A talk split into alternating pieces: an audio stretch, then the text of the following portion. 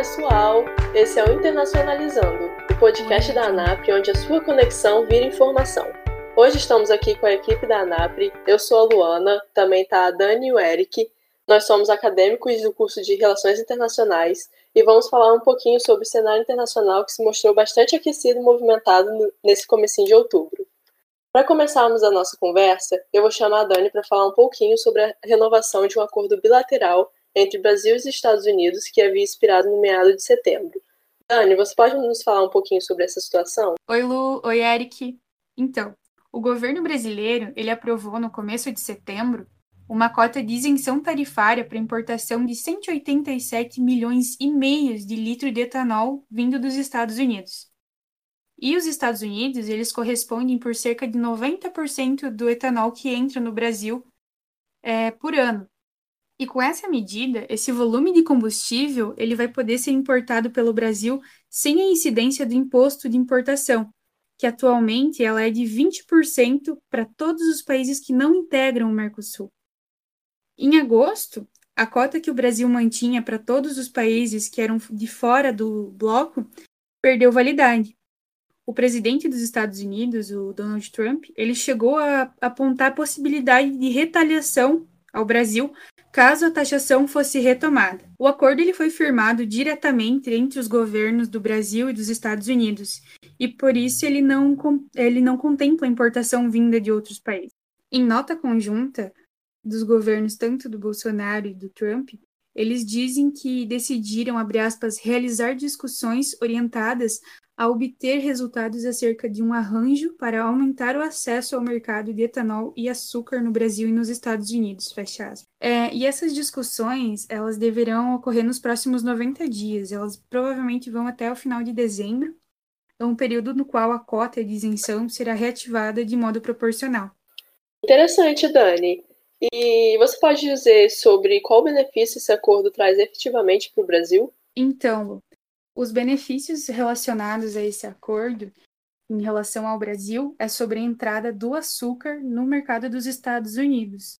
Só que, por, outra, é, por outro lado, os produtores de cana-de-açúcar do Brasil já emitiram notas é, repudiando esse acordo, falando que ele não deve ser renovado, por conta que o mercado brasileiro ele tem condições de suprir uma boa parte dessa demanda que hoje esses 90% vem dos Estados Unidos, e eles vão contra essa ideia de renovar, porque se colocar na balança o dinheiro que o Brasil vai receber na venda do açúcar e o que ele gasta comprando esse etanol, esse etanol ele não é lucrativo para o mercado interno brasileiro. Então, com isso, a gente pode dizer que houve uma certa insistência dos Estados Unidos para o Brasil aceitar esse acordo e que isso pode ser visto como uma jogada política de Donald Trump, tendo em vista que estamos em um ano eleitoral da presidência americana, certo?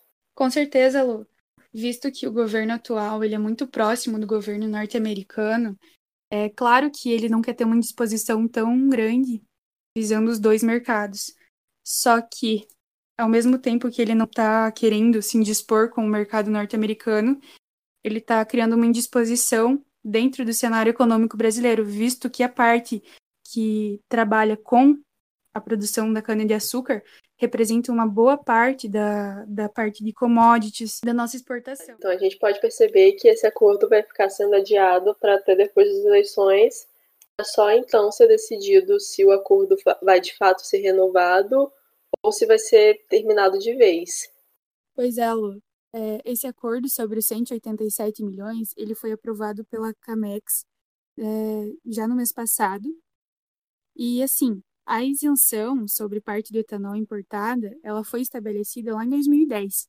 E ela valia para os primeiros 600 milhões de litros que entravam no Brasil por ano. E a partir desse ponto, ela passava a cobrar a tarifa de 20%.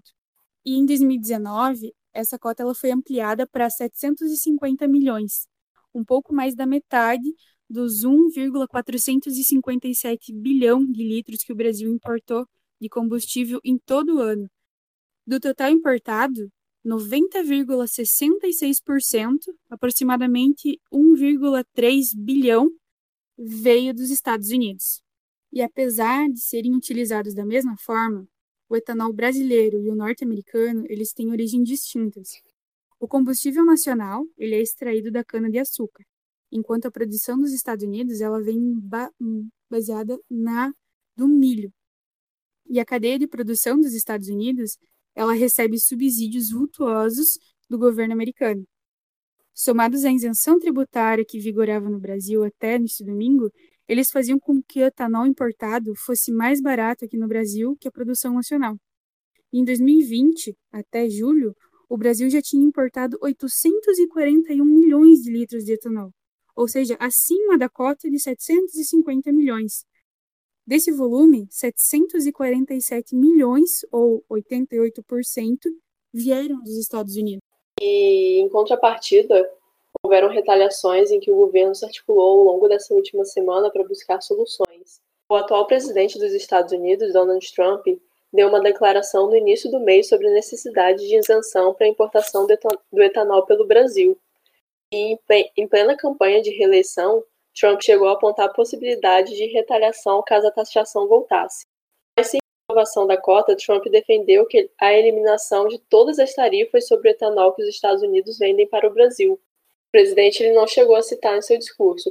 No entanto, o açúcar exportado pelo Brasil, que assim como o etanol é derivado de cana-de-açúcar, é taxado em 140% ao chegar no solo norte-americano. A decisão do Brasil de não renovar a cota de importação de etanol foi tomada dias depois de uma outra medida que afetou a balança comercial com os Estados Unidos. O governo de Trump reduziu a quantidade de aço brasileiro importado sob tarifa diferenciada. Na prática, dificulta a entrada do produto brasileiro nos Estados Unidos. Exatamente, Lu. Então, o que resta para o mercado brasileiro agora é aguardar as eleições norte-americanas para ver o desfecho desse acordo, se ele vai ser renovado, favorecendo mais o mercado internacional, ou se vão ter algumas alterações que voltem as políticas para o mercado internacional. Certo, Dani, muito interessante. Muito obrigada por essa explanação. Com certeza é um assunto que vamos ver se desenrolando durante esse ano. E falando mais um pouco sobre o ano eleitoral, essa última semana teve um debate entre os candidatos à presidência foi considerado um dos piores da história. Eric, o que, você pode nos dizer o que, que você achou dele? Oi, Lu. Oi, Dani. Então, realmente, esse foi um debate bem conturbado. Alguns consideram que na realidade nem foi um debate, tanto que, como você comentou, Lu, foi um debate considerado o pior debate da história dos Estados Unidos. Ou um dos piores, ou se não o pior, né? E numa pesquisa da CNN, quem saiu vencedor desse debate foi o Biden. Mas o Biden, na realidade, ele já foi bem com uma cabeça preparada, porque ele não é um candidato que tem esse tom de interrupções uh, nas questões de eleições. Tanto que, quando se tange na questão ali das, do democrata mesmo, dos debates que haviam, ele era um candidato bem certinho, que quando acabava seu tempo, ele já interrompia sua frase. Mas, de acordo com a personalidade e o perfil do Trump, que vem desde 2016 com essa questão, quando a gente via nos debates com a Hillary, principalmente, é, essa questão agressiva, essa atitude agressiva do Trump, a gente realmente vê que ele se preparou para isso. A partir disso, nesse debate, a gente vê muito que a postura do Trump ela decaiu de acordo com os próprios eleitores dele, né? Porque, como essa pesquisa da CNN, CNN mostrou, muitos apostavam que o Trump ele ainda conseguiria ganhar um pouco da sua popularidade e ela acabou abaixando quando só 28% da população estadunidense considerou que ele foi bem na eleição. E o resto, é, para obter o 100%, se absteu, né? Então, realmente, é uma questão que pesou muito para o lado, principalmente republicano, é, do Trump. Agora vamos ver como é que vai ser esse engajamento dele para ver como é que ele vai considerar essa possibilidade de aumento da popularidade dele nos Estados Unidos, porque de acordo com as pesquisas, o Biden está com alguns percentuais bem à frente. Certo, Eric. E considerando essa agressividade que o Trump demonstrou durante os debates, gerou até uma hipótese sobre os próximos debates a possibilidade de ligar o microfone do concorrente enquanto o outro fala. Realmente, Lu, é uma questão que está bastante em pauta, principalmente porque no último debate a gente viu que nem o moderador conseguia falar direito. Ele, ele mesmo disse antes do, do debate que ia ser um homem, entre aspas, invisível, tentar entre, no debate, mas acabou que a gente viu que não teve como ele fazer isso, porque o debate ele era baseado em retrucações um dos outros, em questões pessoais principalmente. quando o Trump aborda as questões pessoais do filho do Biden, e o Biden traz também a questão uh, da sonegação de imposto de renda do Trump. Então, ficou um tentando uh, atacar o outro nessas questões, para tentar realmente de deslegitimizar.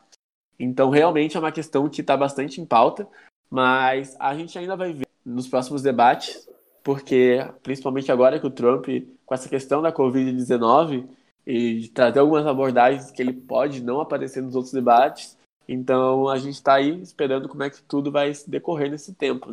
Sim, Eric, com certeza. Esse vai ser um assunto que ao longo dessas próximas semanas a gente com certeza vai abordar, porque se trata das eleições de uma das maiores potências do mundo, se não a, ainda a maior, junto com o assunto do etanol, que ainda, não, ainda está se desenrolando. E com isso eu encerro aqui nossa discussão. Agradeço muito a você e a Dani pela participação de hoje. Foi um tema bastante interessante e atual para a gente discutir. E agora a gente vai falar um pouquinho sobre as notícias dessa última semana.